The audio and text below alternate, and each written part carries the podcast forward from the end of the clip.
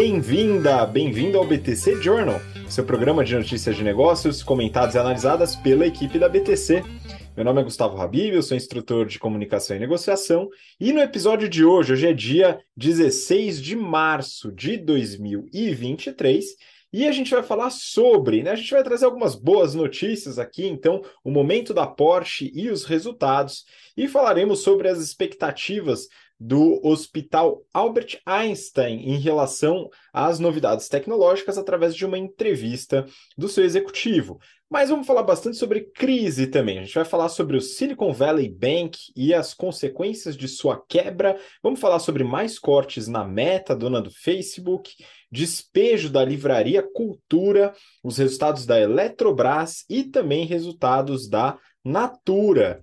E para me acompanhar nesse episódio, me ajudar aqui nas análises, eu estou com a nossa instrutora de estratégia e marketing, Mayara Rocon. Ma, muito obrigado pela participação, bem-vinda de volta. Olá, Habib, olá a todos os ouvintes. É um prazer estar aqui mais uma vez, né? Tivemos aí o início do ano bem corrido, mas vim participar aqui de novo. Muito feliz de estar aqui uma semana com vocês. Muito obrigado, também fico feliz e já aproveito para convidar você que está acompanhando a gente, seja pelo YouTube, seja pelo podcast, a acompanhar também nosso Instagram, instabtcompany, e dar uma olhada, claro, no nosso site, com o link que está aqui na descrição desse episódio, porque a gente está com uma série de cursos com inscrições abertas. A Mayara é uma das instrutoras aqui de algumas disciplinas do General Business Program, que é o nosso curso de negócios focado para você que está entrando no mercado de trabalho, está se formando na faculdade, recém-formado, enfim, querendo galgar uma carreira acelerada nas principais áreas aí de mercado financeiro, consultorias estratégicas, grandes empresas, startups. A Mayara está lá, daqui a pouco vai começar algumas disciplinas, já ministrou algumas lá com as turmas do GBP desse semestre que a gente está aí com uma série de pessoas, alunos e alunas se desenvolvendo, e as turmas do segundo semestre estão com inscrições abertas. Se você quiser aproveitar o desconto de inscrições antecipadas para já garantir sua vaga,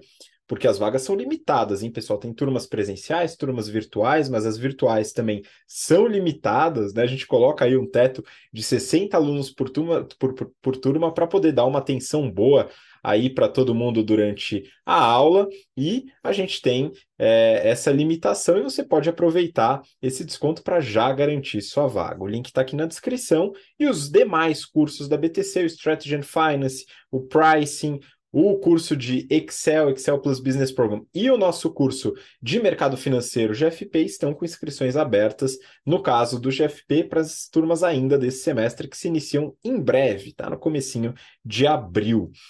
E falando em cursos, né? A gente está aqui na Semana do Consumidor. E para aproveitar essa semana, a nossa parceira Insider Store tá com uma promoção imperdível, hein, pessoal? Tô aqui com a camiseta deles, a Tech T-shirt, mas ontem já fui fazer meu, meu esporte, meus exercícios com a performance deles, que é muito boa para exercício, leve, né? Então, as camisetas e todas as roupas da Insider Store têm tecnologia têxtil que ajuda bastante na, no conforto térmico, ajuda bastante a reduzir né, os, inco, os incômodos do suor, né, pessoal? E na semana do consumidor, eles estão com tudo, hein? Então já temos um cupom novo para você aproveitar só essa semana, hein, pessoal? Não vale mais que é de 15% de desconto. O cupom é BTC15, beleza? BTC15, você vai lá, o link está na descrição, dá uma olhada nos produtos, né? Então, presentão para você. E olha só que legal, além do cupom, você tem ainda os descontos que estão no site, tá? Então, a Semana do Consumidor está com descontos adicionais e o cupom ele vai trazer mais 15% em cima desse desconto que já está lá no site. Então dá uma olhada nas camisetas, nas meias, nas underwears, né? Enfim, uma série de produtos legais que a Insider pode colaborar com o seu guarda-roupa. Bom, vamos seguir então, mas a gente tem várias notícias aqui para comentar. E eu vou pegar a primeira, que é uma boa notícia, é do valor econômico. E o título é o seguinte: Porsche vive melhor momento dos seus 75 anos, com recorde de receita e lucratividade no mundo. Pois é, a Porsche ao contrário de muitas empresas e muitos que a gente vai falar hoje, está brilhando. Ela divulgou os resultados fechados de 2022 e, ao contrário de quase todo mundo, está indo muito bem. É, e é o seguinte, o Renato Aracaki, ele comentou sobre os resultados no BTC News com bastante detalhe, além de falar brevemente sobre como o SUV, no caso, uh, o produto que eles chamam de Cayenne, é, ele ajudou a salvar a empresa, basicamente, e também comenta sobre a relação da Porsche com a Volkswagen. Não perde não, tá? Se aprofunda no conteúdo, tem bastante coisa. E, enfim, em 2022 a empresa ela fez seu IPO e a gente comentou por aqui sobre o IPO da Porsche. Então, teve essa desvinculação, esse spin-off em relação à Volkswagen, que fez bastante sentido e o Renato comenta lá no BTC News. A Porsche é uma montadora de luxo, cujo portfólio acabava destoando bastante da Volkswagen. Né? Então, esse spin-off ele acabou fazendo bastante sentido estratégico. Além de que a Porsche tem um retorno muito maior do que a média do grupo. No Brasil, ó, só como exemplo, o veículo mais barato é um coupé chamado 718 Cayman, que custa 500 mil reais. Um dos principais SUVs da marca, o Cayenne, ele começa nos 630 mil. Né? Então, realmente é uma marca de luxo, e isso traz alguns detalhes aqui para a estratégia e para os resultados da empresa. Vamos dar uma olhada nos financials da empresa, nos resultados fechados de 2022. A Porsche teve uma receita de pouco mais de 37,6 bi de euros, tá? Então, mais de 37 bilhões de euros de receita. Teve um aumento de 13,6%, mais ou menos, em relação a 2021. E boa parte da, da receita da empresa está relacionada ao setor automotivo, né? a montadora mesmo de veículos. Eles têm outras divisões, né? a Porsche, é, enfim, a gente é, já trabalhou junto com a Porsche, desenvolvemos treinamentos para o time da Porsche e também para uma outra divisão, que é a divisão de consultoria. A Porsche tem uma divisão de consultoria estratégica chamada Porsche Consulting, que faz parte de um outro segmento. O segmento automotivo é o mais representativo da receita, cresceu cerca de 14%, mas olha só que interessante. A venda de carros, ela cresceu 2,5% e a receita cresceu 14%. Falando em números, né? Quanto que a Porsche vendeu? No ano passado ela vendeu quase 310 mil reais. Desculpa, 310 mil veículos, tá? E aí você fala, bom, beleza, então boa parte da receita aumentou como, né? Através do aumento de preço, né? Então, se não teve tanto aumento de veículos vendidos, o aumento de preço acabou resultando nessa receita bem mais alta. E aqui vem um ponto que a Mayara aborda muito nas aulas de marketing também de estratégia, que é a análise sobre a elasticidade de demanda. Em geral, para muitos mercados, ao aumentar a precificação dos produtos, existe uma tendência de queda no volume vendido. Mas não é isso que aconteceu com a Porsche. E a, isso, em geral, não está relacionado muito ao negócio da Porsche, por ser uma empresa que trabalha no segmento de luxo e ali a elasticidade pode ser bem reduzida e às vezes até invertida. A gente fala sobre isso em alguns casos que a gente aborda nos cursos, tá? Então, se você quiser saber mais sobre esse conceito de elasticidade, aplicações, vai lá se inscrever nos cursos que a gente aborda bem no detalhe. De qualquer maneira, a empresa teve esse aumento de receita e, claro, aumento em suas margens. A margem bruta teve um aumento de 1,3 pontos percentuais, chegando a 28%, e a margem operacional, 2 pontos percentuais, chegando a 18%. São margens interessantes, levando em consideração que é uma indústria. E ela manteve um bom lucro líquido, na verdade, aumentou bastante, aumentou mais do que aumentou a receita. Chegou a quase 5 bi de lucro líquido em euros, com aumento de quase 23%. Então, para uma receita que aumentou 14%, aumento de 23% no lucro líquido mostra uma lucratividade bem interessante. Além disso, claro, uma empresa que gera bastante caixa, teve um fluxo de caixa líquido de quase 4 bi, 3,9 bi, contra 3,7 em 2021. Então, uma empresa que teve um resultado bem expressivo, apesar do aumento de preços, né? ou talvez pelo aumento de preço. Então, não vou inferir nenhuma causalidade, mas é bem interessante que a empresa está passando por um ótimo momento após o seu IPO. Bom, vamos seguir para uma outra notícia, né? ainda falando sobre coisas boas aqui, em tese. Eu peguei essa daqui da Forbes. a notícia tem o seguinte título, entre aspas, metaverso e IA já são o presente da saúde, fecha aspas. Diz o presidente do Einstein no SX SW, um evento, um festival de inovação. Eu queria que a Má comentasse um pouco sobre essa fala do presidente do Einstein e essa incursão das novas tecnologias na saúde. Então, vamos comentar aqui essa entrevista dele, né? É, ele falou que o Einstein começou essa trajetória de transformação digital já há alguns anos, e ele citou várias coisas aqui no meio. Falou de telemedicina, processamento de dados, big data, analytics, inteligência artificial, uso de algoritmos novos no Einstein, e falou até de estudos mais recentes de aplicação de metaverso e também uso do 5G. No fim, ele não falou muito mais que isso de utilização do metaverso, né? Está realmente só estudando, vamos ver o que, que vem para o futuro. Ele falou que o foco dessas inovações sempre foram em qualidade, segurança e eficiência de custo. Faz sentido, né? Você focar ali no que vai te trazer mais resultado. E aí ele citou alguns exemplos. Ele falou que, por exemplo, o Einstein, apesar de ser focado em algumas cidades, ele já conseguiu atender mais de 570 mil pacientes por todos os estados brasileiros. Ele falou que isso através da telemedicina, que está sendo desenvolvida desde 2012, mas foi acelerada ali né, a pressão e também a demanda durante a pandemia.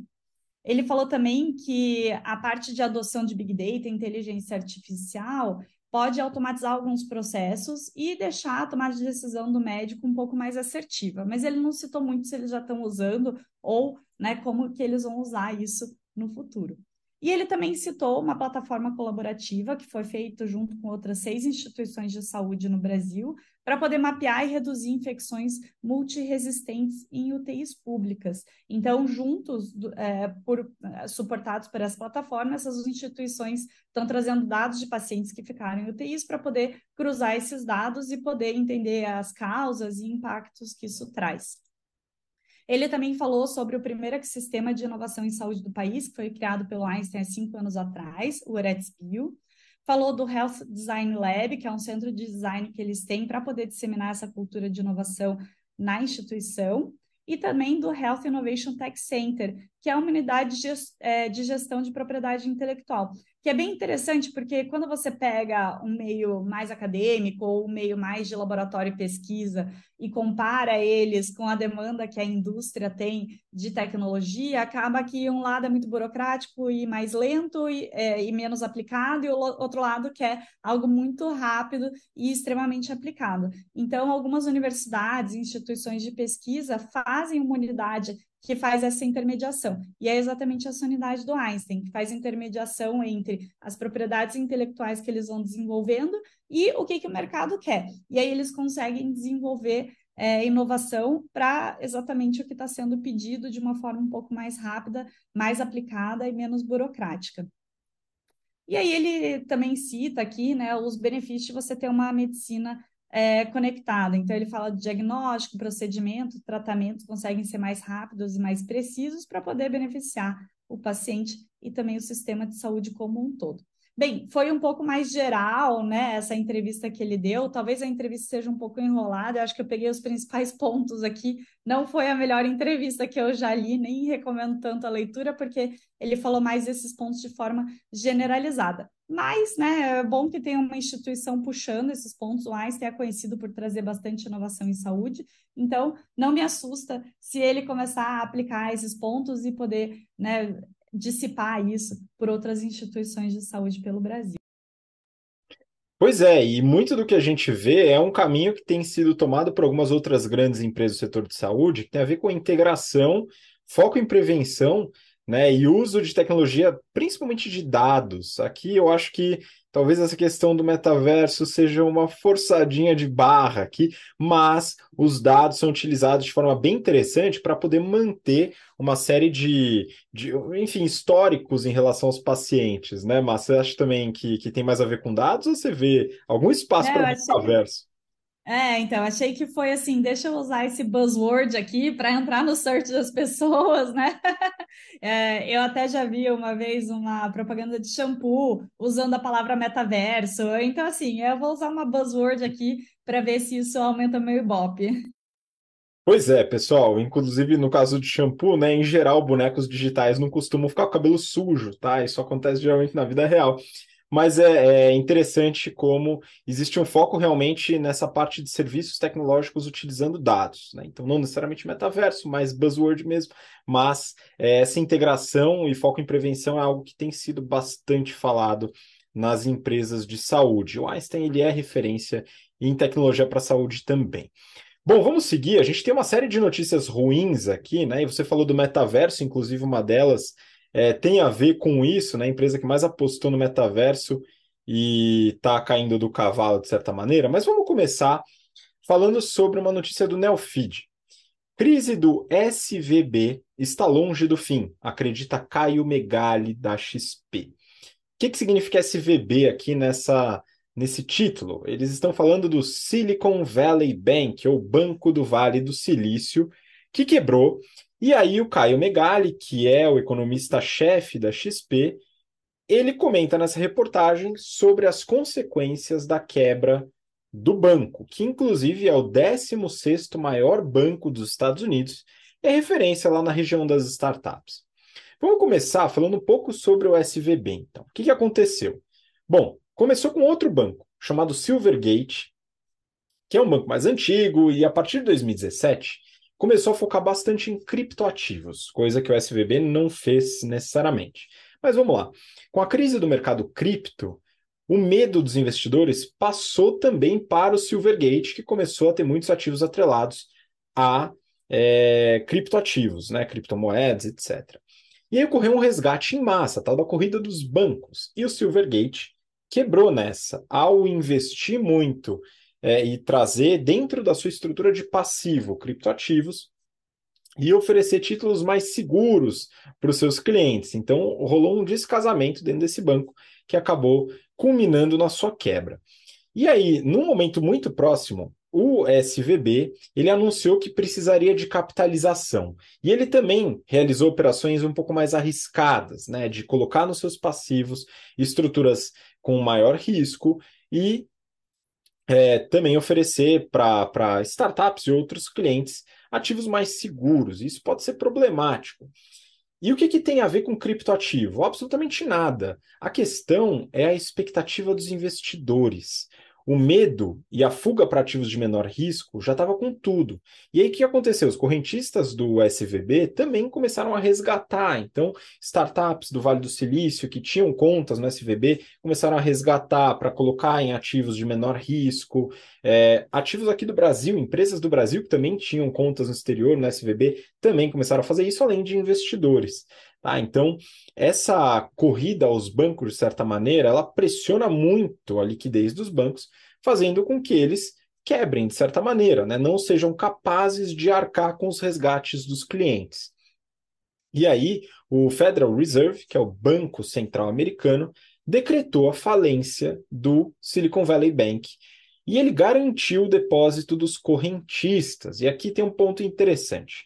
Nos Estados Unidos, existe uma instituição, o FDIC, que garante depósitos de correntistas, é, é uma instituição do governo, garante depósitos dos correntistas até um valor de 250 mil dólares. É muito parecido com o funcionamento do Fundo Garantidor de Crédito aqui no Brasil, FGC, que garante para uma série de títulos um seguro aí de 250 mil em caso de bancarrota, de quebra de algum banco eles garantem até esse valor. Mas no caso do SVB, numa decisão que não era esperada, eles decidiram segurar, né, garantir os depósitos de todos os correntistas, independente do valor depositado. Segundo o economista da XP, o que assustou o mercado foi justamente a reação do Fed, aparentemente desproporcional ao tamanho do banco. Né, eles foram muito ágeis, segundo ele, fizeram reunião de domingo para resolver o problema de um banco que não representa nem 1% do mercado de ativos americano. E é, isso parece, né, na visão do Caio Megali, que mostrou que é, a reação foi desproporcional e que eles deram muita importância. O que, que aconteceria, por exemplo, se um banco maior quebrasse? O que, que o Fed faria e teria como intervenção? E às vezes eu acho que o mercado financeiro faz muito drama em cima de alguma coisa um pouco menor. O Fed, ele viu um problema, o pessoal foi trabalhar para resolver e pronto. Né? E, e, e, acreditou que aquela ação era mais definitiva. E se nós, meros mortais, trabalhamos de domingo às vezes, quando necessário, nada mais justo que o time do Fed faça isso também. Bom, é, o, o economista ele também ressalta a dúvida sobre a política de taxa de juros que o Fed pode adotar a partir de agora. Por quê?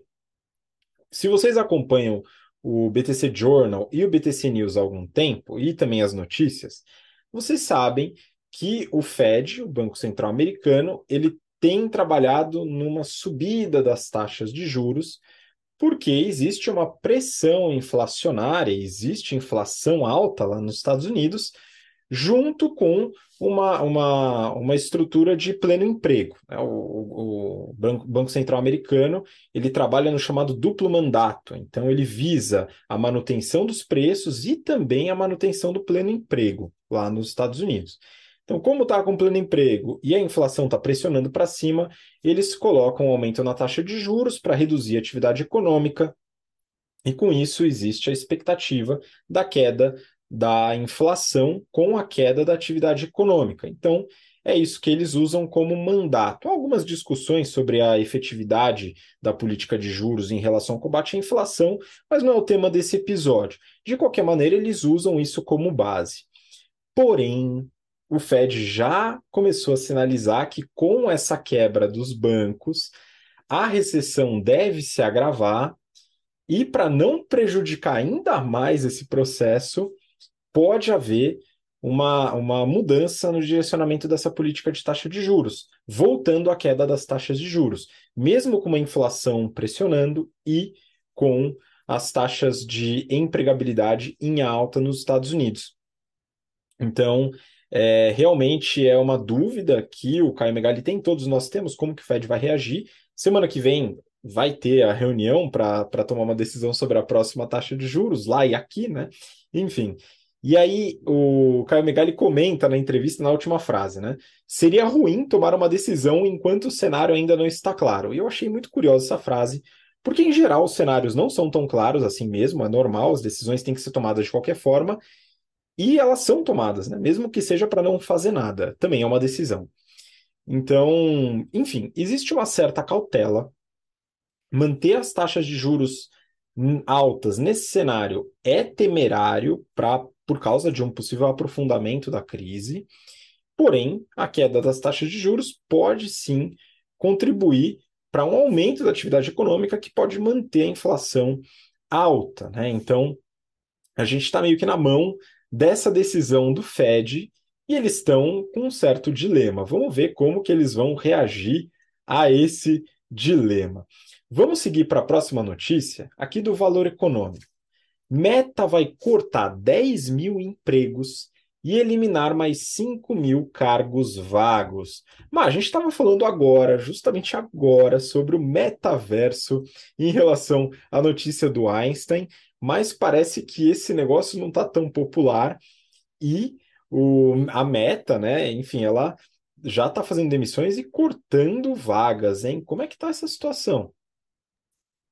Exato, né? Então a gente falou bastante da meta aqui no Né? Esses vários cortes que eles fizeram, muito porque eles estavam buscando eficiência, mas ao mesmo tempo estavam investindo bilhões no metaverso que não está dando resultado ainda, e eu imagino que o Zuckerberg não quer dar o braço a torcer de que o negócio não vai dar resultado por muito tempo, e ele fez talvez um investimento exacerbado, né? Mas o que, que eles estão fazendo, né? Eles é até indo um pouco mais para trás, né? Na pandemia, os serviços digitais deram uma explodida e eles aumentaram bastante o quadro de funcionários. Então, em 2020, eles cresceram em 30% os funcionários, 2021 cresceram de novo em 23% e terminaram ali com 87, passando, na verdade, da marca dos 87 mil.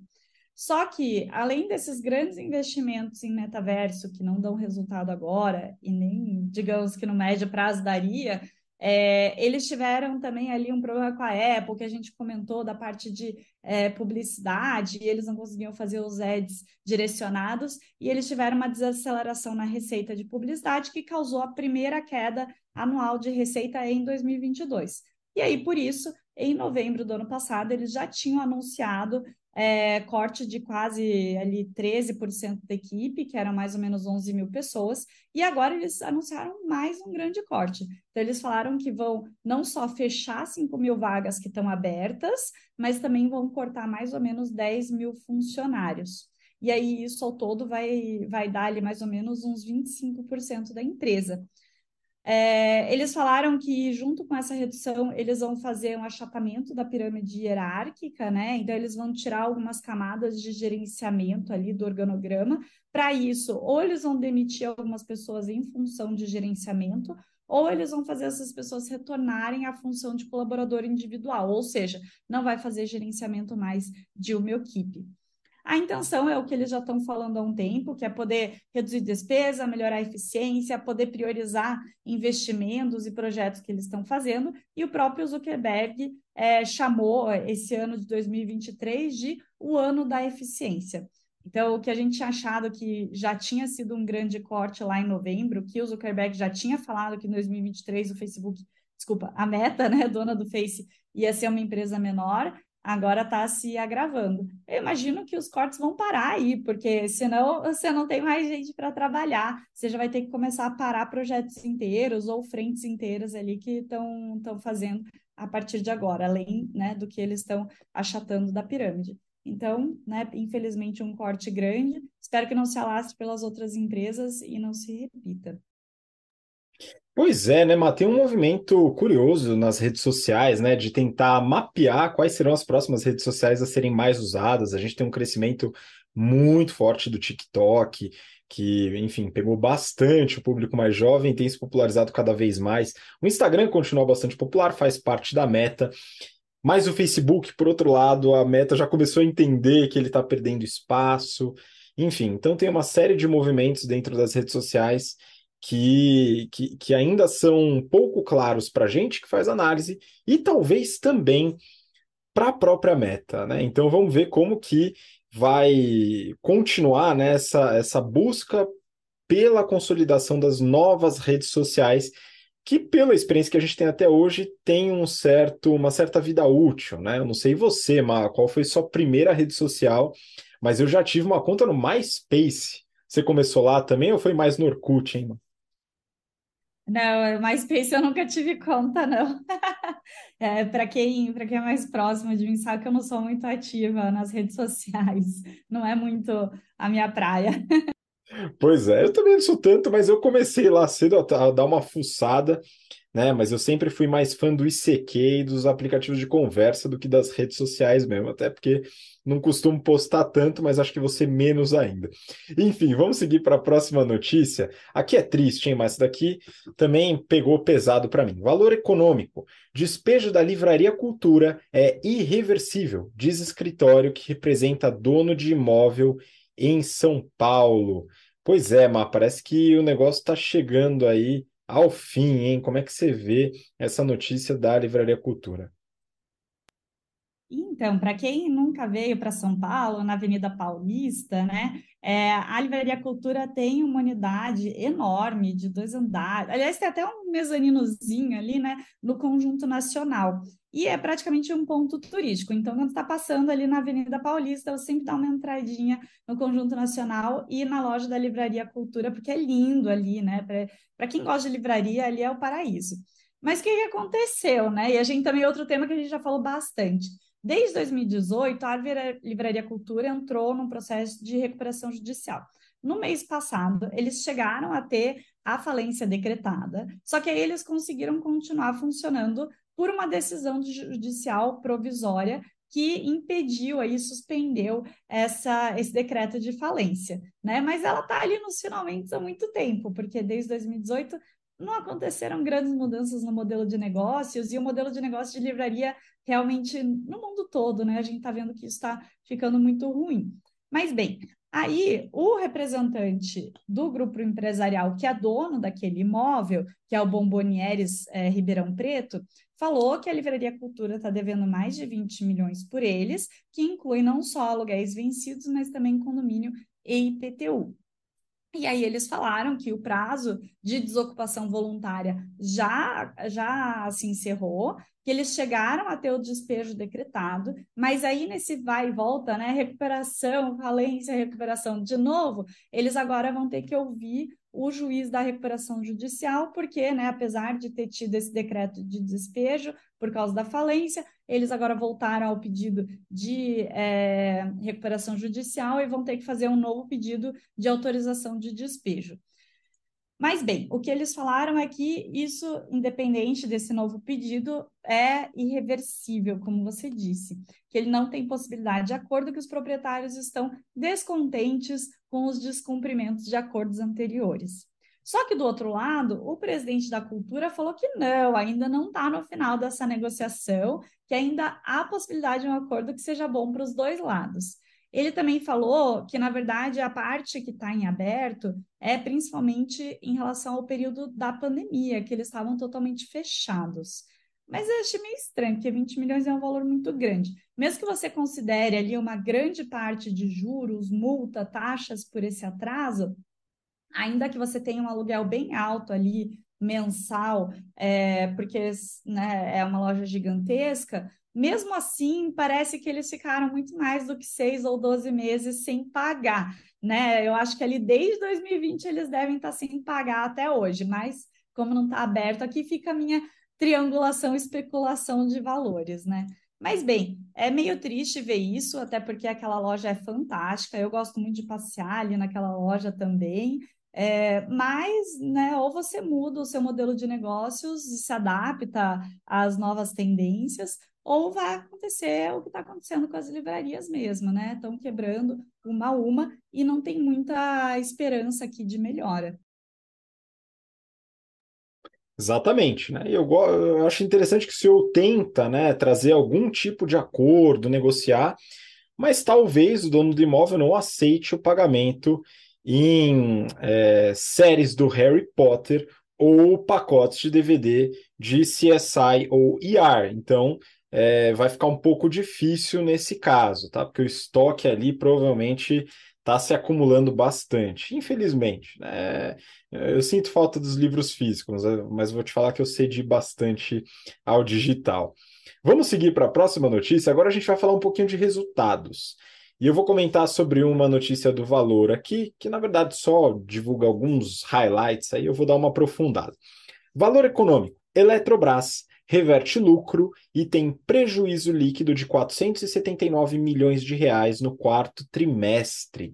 Pois é, eu vi a notícia, eu falei, nossa, Eletrobras, uma empresa que eu não esperava que tivesse em maus lençóis. Então tive que me aprofundar, dar uma estudada no resultado, e eu acho que tem alguns pontos interessantes aqui para comentar. A reportagem fala do prejuízo. A Eletrobras é uma empresa gigantesca do setor elétrico, recém-privatizada, era uma empresa de capital misto, teve uma parte da venda que deu controle aos agentes privados. Isso foi no quarto TRI de 2022. Né? E aí eles divulgaram o resultado, desculpa, a, a, venda foi antes, né? mas o resultado foi do quarto, do quarto TRI de 2022 e o fechamento do ano. Né? E a notícia fala que o prejuízo foi desse valor que eu comentei, de 479 milhões, contra um lucro de 610 milhões no quarto TRI de 2021. Quais foram as justificativas dadas pela empresa? Primeira, o plano de demissão voluntária, o PDV, que foi realizado em dezembro.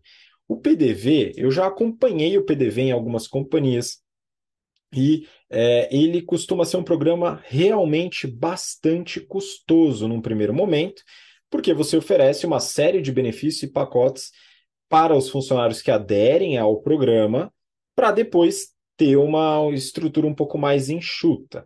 Então, isso é normal. Porém, esse efeito é, imediato de prejuízo ele é comum nesse tipo de programa, mas é um evento não recorrente. Pelo menos a gente espera que não seja um evento recorrente. Né? Então, é uma explicação plausível. O segundo ponto é uma provisão para crédito de liquidação duvidosa, ou PDD, enfim, tem várias formas de se relacionar a isso, mas é basicamente um corte, um write-off ali de uma eventual receita que não vai se cumprir, porque existe uma expectativa de calote de algum cliente, algum parceiro, que a empresa teria essa expectativa de receita. E tem essa provisão que foi aumentada de forma bastante considerável em relação à Amazonas Energia. Também é considerável, justifica de fato o prejuízo, mas é um efeito que não aparece no caixa. Tá? Então, como não teve essa entrada, não vai ter, o resultado foi contabilizado anteriormente, agora ele é, é existe a contrapartida com essa queda, com, esse, com essa provisão. E a terceira justificativa é o aumento de despesas financeiras e queda de receitas financeiras. É, e tem uma série de operações lá que fazem com que esses investimentos rendam menos e que a empresa tenha aumento de despesas financeiras. Só que aqui não lida diretamente com operação, mas afeta o resultado final. No relatório, não na notícia, no relatório, que eu dei uma lida ali para entender um pouco melhor, eles justificam também a queda do lucro anual, que eu vou compartilhar com vocês daqui a pouco, falando sobre a deflação.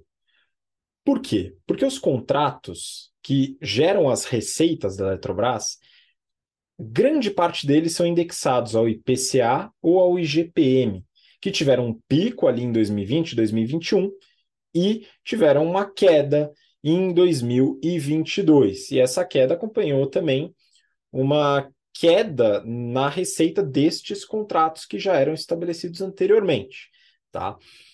Então, como a empresa ela tem essa receita bastante previsível, porque está indexada nesses contratos, assim como as despesas da operação também tem essa previsibilidade, eles podem alterar dependendo da estratégia. Né? Mas o prejuízo ele tem que ser visto com cautela, né? Porque não é necessariamente ah, tá tudo tá tudo ruim, né? Não está. Tem uma justificativa plausível para esse prejuízo do trimestre, né? E está bem justificado, pelo menos na minha visão, com elementos não recorrentes, elementos que não têm efeito caixa, enfim, uma série de outras questões que eu comentei agora. Mas vamos lá. Isso quer dizer que não tem preocupação?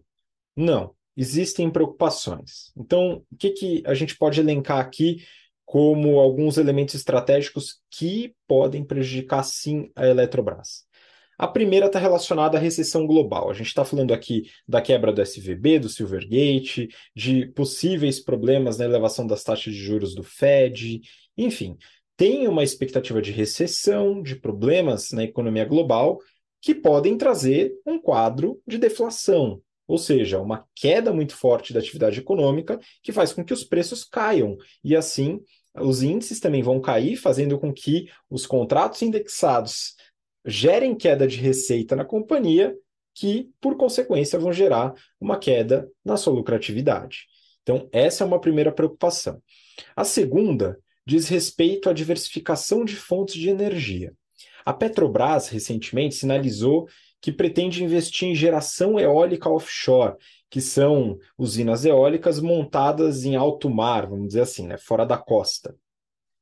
Isso exerce uma influência como concorrente da Eletrobras, que tem dentro da sua base de geração de energia termoelétricas e principalmente hidrelétricas.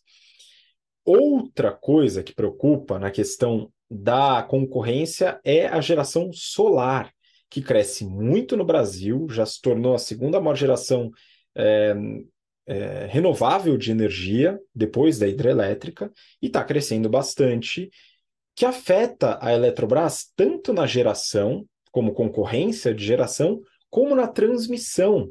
Por que, que afeta também a receita da transmissão? Porque a geração solar, em geral, é uma geração distribuída. Ou seja, né, você tem uma série de é, fazendinhas ou usinas solares espalhadas com o consumo muito próximo da geração. Isso é geração distribuída, é diferente do caso da Eletrobras, que trabalha com a geração centralizada. Por exemplo, você tem uma grande usina hidrelétrica e uma série de linhas de transmissão que vão espalhar essa geração para vários locais de consumo. Então, com a geração distribuída, tendo a geração próxima ao consumo, você inutiliza, de certa maneira, essa receita da transmissão que a Eletrobras tem hoje com uma série de contratos. A terceira diz respeito ao novo direcionamento político do governo federal, que eventualmente, conversa aqui e ali, pode buscar a reestatização da companhia. Então, a Eletrobras ela foi privatizada, hoje tem o seu controle através de agentes privados é, desde o ano passado, e isso pode mudar. Nesse caso, independente da preferência por ser empresa privada, empresa estatal, tem que ter uma mudança na legislação. E essa mudança também vai trazer uma mudança na expectativa dos agentes envolvidos e aumentar o ambiente de instabilidade. Né? Pô, a legislação vai mudar de acordo com o governo, como é que funciona isso?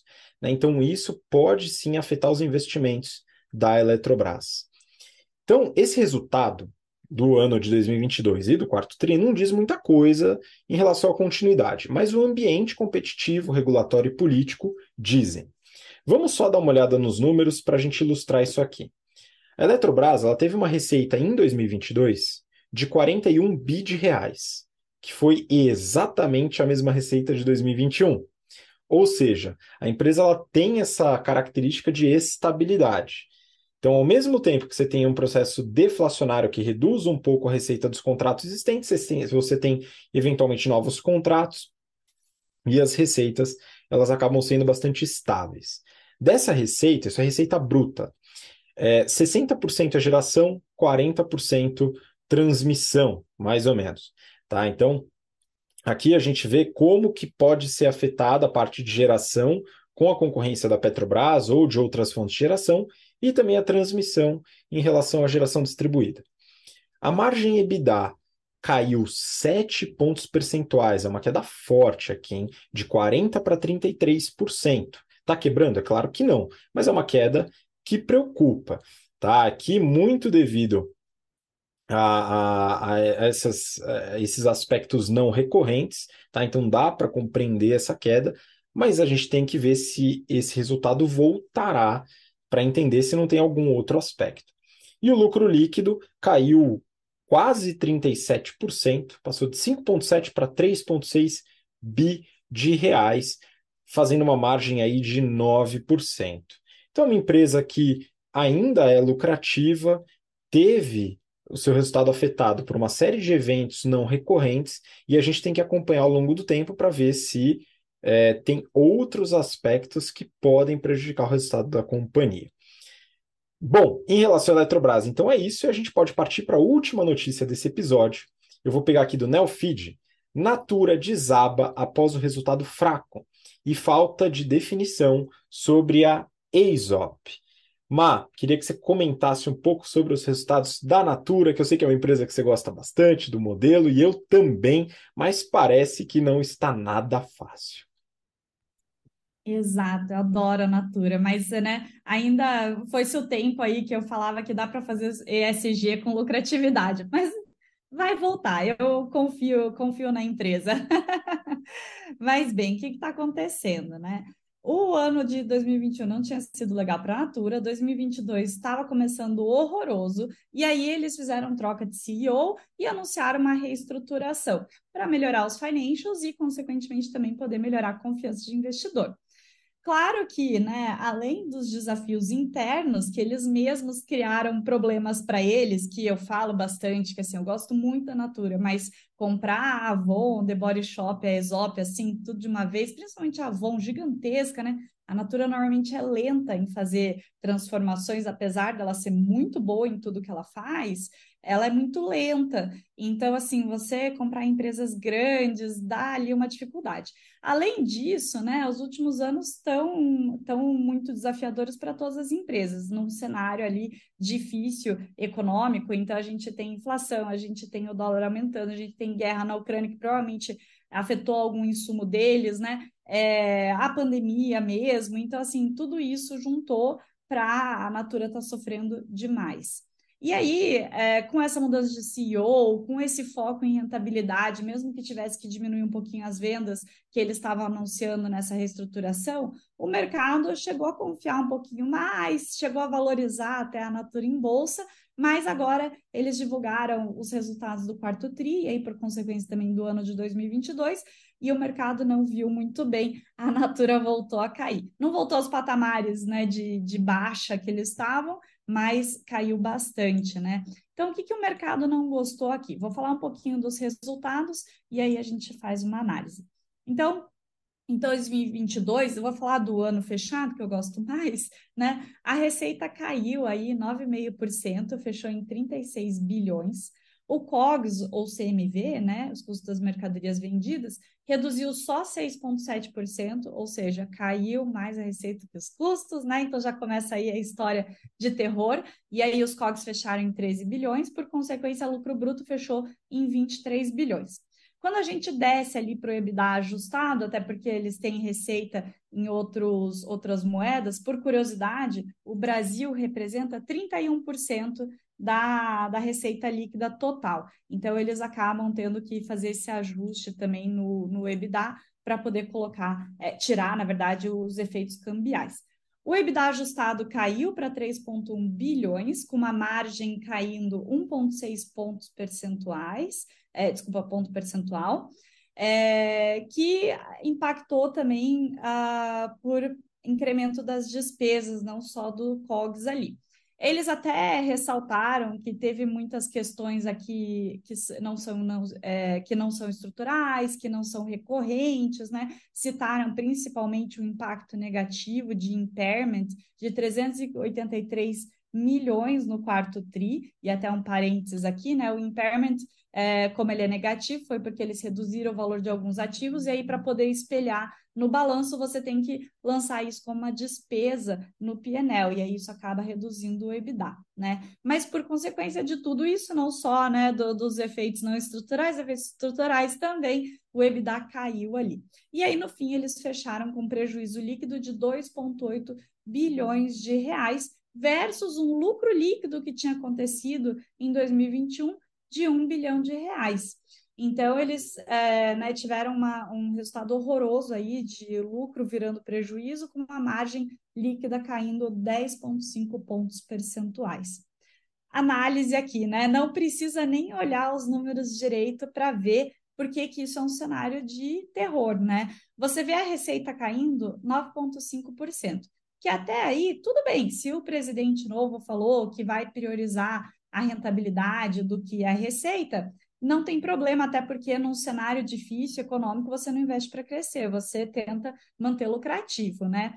Só que, mesmo que a receita tenha caído 9,5%, o lucro líquido caiu 11%. Então, mais do que a receita. O EBITDA caiu 24%. Então, você tem uma redução na receita, só que uma redução muito, um aumento muito maior em custos e despesas que fazem com que as margens caiam muito mais ali do que a queda da receita. Ou seja, né, não podia ser um, uma, um, bottom line bom ali, uma resposta boa no final. Então, o lucro líquido se transformou em prejuízo líquido mesmo.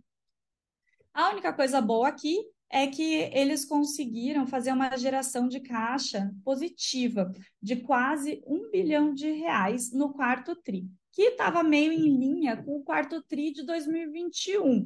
Então, assim, seria meio que business as usual, mas quando a gente olha o panorama do ano de 2022, eles conseguiram gerar quase 190 milhões em caixa, versus uma queima de 1,8 bi em 2021. Então, aqui foi né, quase 2 milhões de diferença em caixa, né? Foi a única coisa favorável aqui no resultado que eles mostraram. É, essa redução de, na verdade, esse aumento de geração, né, de, de queima para geração, veio principalmente da redução do, do uso de capital de giro, muito focado ali em melhora de estoques. Então, a parte operacional, né, nessa parte aqui, deu uma boa melhorada e eu diria que é até o mais difícil de fazer e eles fizeram.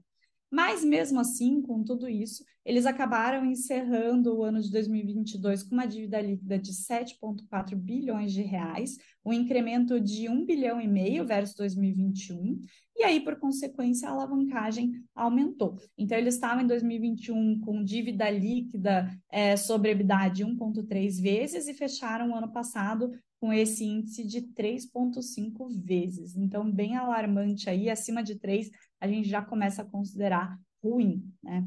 Eles acabaram citando várias coisas positivas aqui, né? Muito parte de reestrutura da reestruturação para ficar mais enxuto e mais ágeis. Então, eles falaram de uma redução de 25% das posições de liderança e 12% de redução nas despesas de equipe global. Também falaram de uma reestruturação na Avon, que eles juntaram duas subunidades para ter um único time de liderança, né? Então, uma redução ali também de hierarquias. E aí é, eles até falaram que cria uma certa turbulência no início, mas eles já estão vendo alguma recuperação financeira dentro disso, não só de aumento de vendas, mas também de redução de, algumas, de alguns custos e despesas. O presidente novo, ele nem uh, se pronunciou muito nessa, nesses resultados, nessa apresentação, mas ele falou que eles já sentiram alguns avanços, estão fazendo bastante coisa, mas que às vezes os resultados demoram para aparecer. E realmente, né, os resultados eles demoram para aparecer quando está fazendo turnaround. Falando aqui de novo, a Natura é mais lenta do que o normal de mercado, né? Até porque eles levam em consideração muitos riscos sociais e ambientais quando eles estão se movimentando, né? Que é o que eu gosto da Natura, mas claro que a lentidão, né, dá um abalo ali nos sentimentos, né? Mas é, não, não agradou muito o mercado. E fora os resultados, outra coisa aqui que o mercado ficou bem triste é que em outubro do ano passado eles chegaram a falar que eles estavam estudando direções estratégicas ali para a Exop, seja um sócio, um spin-off, um IPO, mas agora eles falaram que não tiveram nenhum avanço e de que eles seguem avaliando alternativas. Então o mercado falou: poxa, né, nem uma noticiazinha boa aqui, e acabou que eles caíram ali em valor de ação novamente. Muito bom. E com essa análise a gente finaliza o episódio do BTC Journal de hoje. Má, queria muito agradecer de novo sua participação. Obrigado mesmo. Obrigada, Habib. Obrigada novamente a todos os ouvintes. Mandar um abraço aqui para a turma 105, que a gente acabou de concluir as aulas de negociação. E um novo abraço para a turma 105 e também adicionando a turma 106, que semana que vem a gente começa as aulas de comunicação. Super empolgada aí para começar. Pois é, vai ser muito bom, pessoal, turma 105 e turma 106, que vai ter comunicação com a Mayara. Boa sorte aí, pessoal, que o negócio vai ser divertido a beça. E muito obrigado você que nos acompanha até agora, pelo interesse e pela paciência. Nos vemos então na próxima semana para o próximo episódio do BTC Journal. Um grande abraço, até lá. Tchau, tchau.